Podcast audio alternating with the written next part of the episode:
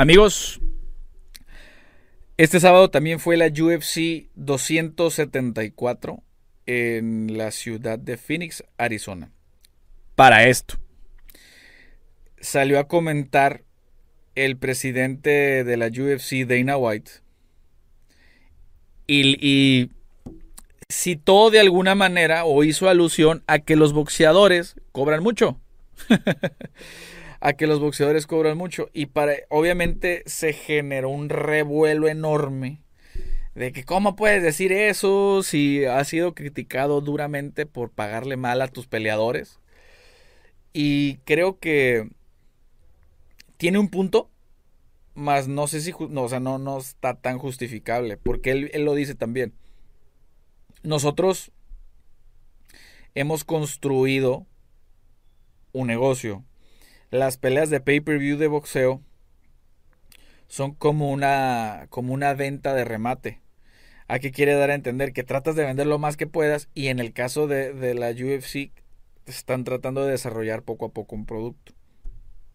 Cuando son campeones, dividen las ganancias del pay-per-view también con los campeones. Es bueno, sí, eso es bueno. Sin embargo, quizás a veces eh, se puede tomar de diferentes maneras. Para mí, yo estaría en un punto medio, tanto en el tema crítico como en el tema de estar de acuerdo.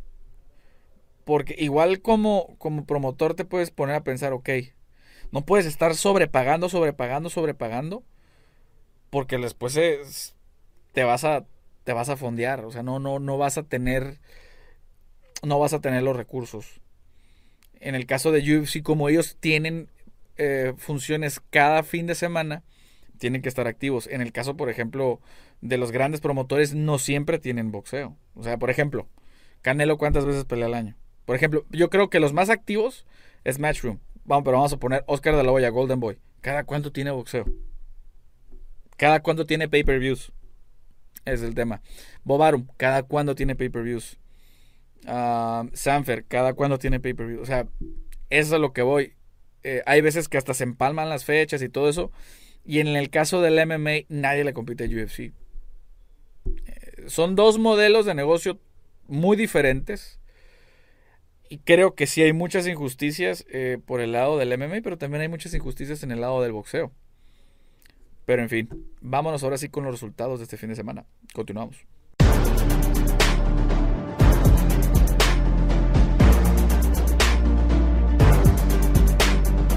Y bueno amigos, este fin de semana, como ya se lo dijimos, los resultados de las peleas fueron el siguiente. No sé si se acuerdan que en el pesaje oficial el campeón Charles Oliveira, el brasileño, se pasó por media libra. Fue a se fue al sauna, se tuvo que ir a bajar de peso, regresó y seguía con media libra arriba del peso. Por esa media libra le quitaron el campeonato lo desconocieron. Y ni modo, tuvo que pelear eh, contra Justin Gaethje, no tuvo mayor problema. Eh, le hizo, le, ganó por estrangulamiento en el primer round. De hecho, lo durmió a Justin Gaethje en su casa. Y Dana White después sale y dice, ok, um, Charles Oliveira va a ser retador oficial al campeonato contra, vamos a ver quién. Es justo, si es justo. Yo creo que se debió haber retomado un poquito el tema de restituirle el campeonato porque fue media libra. El, pero volvemos a las reglas tajantes de la UFC y que son de respeto. No diste el peso, lo perdiste. Sea una, dos, tres, cuatro, diez, veinte, cien libras que te hayas pasado, lo perdiste. Charles Oliveira se pasó nada más por la mitad de media libra, ni siquiera. Imagínense, si una libra no es, son, no es ni medio kilo. O sea, él se pasó a lo mejor por, ¿qué? ¿200 gramos? ¿Por ahí? ¿200 gramos? Entonces, son 200 gramos que no te, los no te los pudiste quitar con nada. Y le quitaron el campeonato. Sin embargo, vamos a ver qué le, qué le depara. Para mí, un peleador excelso que me encantaría verlo pelear contra Javier Numargomedov. Me encantaría verlo. Es una, sería una pelea de grapplers fregoncísima. Y también eh, Charles Oliveira se ha plantado como un striker, porque sí es cierto, muchas veces lo han tocado, pero también él muchas veces ha tocado a sus rivales. Ahí está Chandler, ahí está Poirier, ahí está el mismo eh, Justin Gaethje, que también me lo, me lo sembró poquito.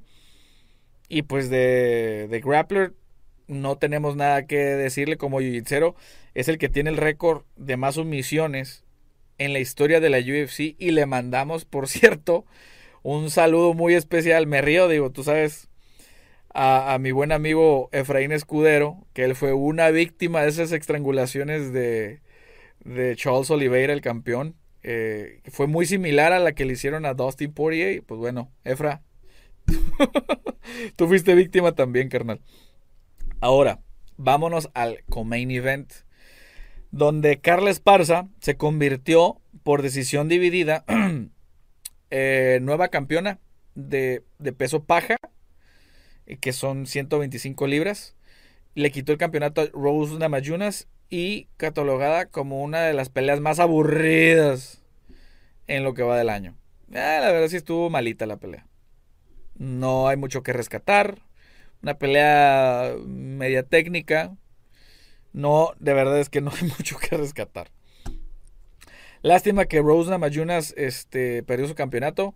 Para esto, Carla Esparza se convierte también en dos veces campeona de la UFC. Y tiene, tiene un punto. Vamos a ver qué. A lo mejor Carla Esparza contra la China estaría súper bien, ¿eh? Contra Shang Wei Ling. Sería un buen tiro. Pero bueno, vámonos a otra de abajo. Que para mí era una de las que más me interesaba que fue la de Michael Chandler contra Tony Ferguson, que Tony regresaba después de un largo tiempo de inactividad. Ay, caray, en el segundo round, Michael Chandler hace un front kick en el puro mentón a Tony Ferguson y lo durmió. Cayó completamente desconectado, frío, dormido. Y obviamente fue el knockout de la noche. Yo creo que es el va a ser uno de los knockouts del año, sin problema. Eh, y para mí es uno de los, de los knockouts más espectaculares en la historia de la, de la UFC. Digo, uno muy similar, que es muy icónico, es el de Anderson Silva contra Vitor Belfort. E igual, ¡paz! Así, derechito. Nada más que tuvo que rematarlo en el piso Anderson Silva. Eh, Michael Chandler se la dio y Tony Ferguson cayó dormido, así, dormido, dormido, dormido. Ahora, ¿qué sigue para Tony Ferguson? Yo creo que no, no lo deberían de recortar de la UFC. ¿Por qué? Porque Tony puede aportarle mucho. Eso sí, lo deberían de poner como gatekeeper o como calador, por así decirlo, con, eh, con las otras figuras que vienen emergiendo. Porque si, yo creo que no tiene mucho caso el ponerlo contra, contra los top 5. No.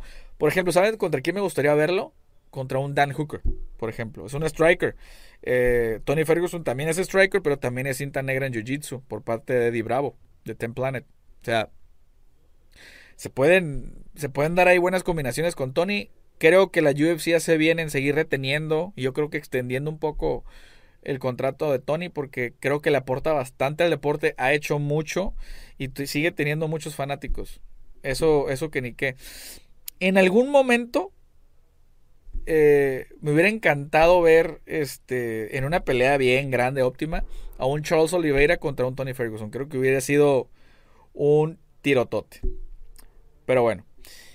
Ahora, vámonos otra más abajito, que fue la, la, primera pelea del main court, donde regresaba el legendario Mauricio Shogun Rua eh, contra, contra Queens St. Perks, un peleador haitiano que con nombre medio francés, que le gana decisión dividida a Shogun, que es una leyenda en los pesos semipesados, en los 205 libras.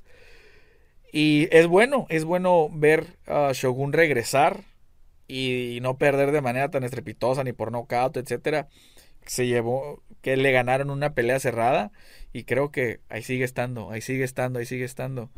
Acuérdense que Shogun Rua ya era un veterano cuando John Jones apenas iba emergiendo. Acuérdense que eh, John Jones se convirtió en el campeón más joven de la UFC, creo 24 años, y le ganó Shogun. Imagínense. Eh, John Jones ahí entre que peleas y no peleas, peleas y no peleas, y aquí todavía sigue Shogun este, echándole trancazos. Eso es bueno.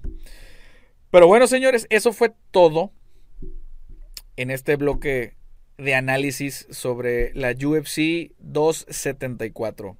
¿Qué les pareció?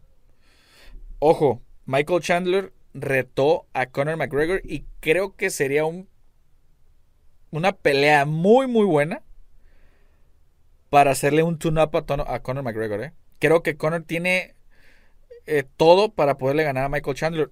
Sabemos que Chandler no ha podido ganarle a los top, top, top. Le ganó Tony Ferguson. Creo que deberían de aprovechar ese hype que trae ahorita y ponerlo contra, contra Conor. A mí ahorita una pelea contra Dustin Poirier no le hallo mucho sentido.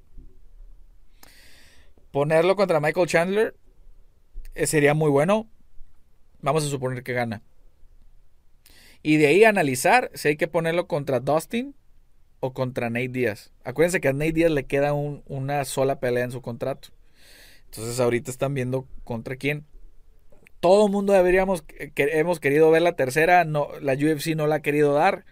Ellos solamente tienen el, porqué. Pero bueno. Eh, si no vieron el bloque 1, ni el bloque 2, ni el bloque 3, regresense y vayan a verlo. Todo referente a lo de la pelea de Canelo. Pero bueno, señores, nos vemos.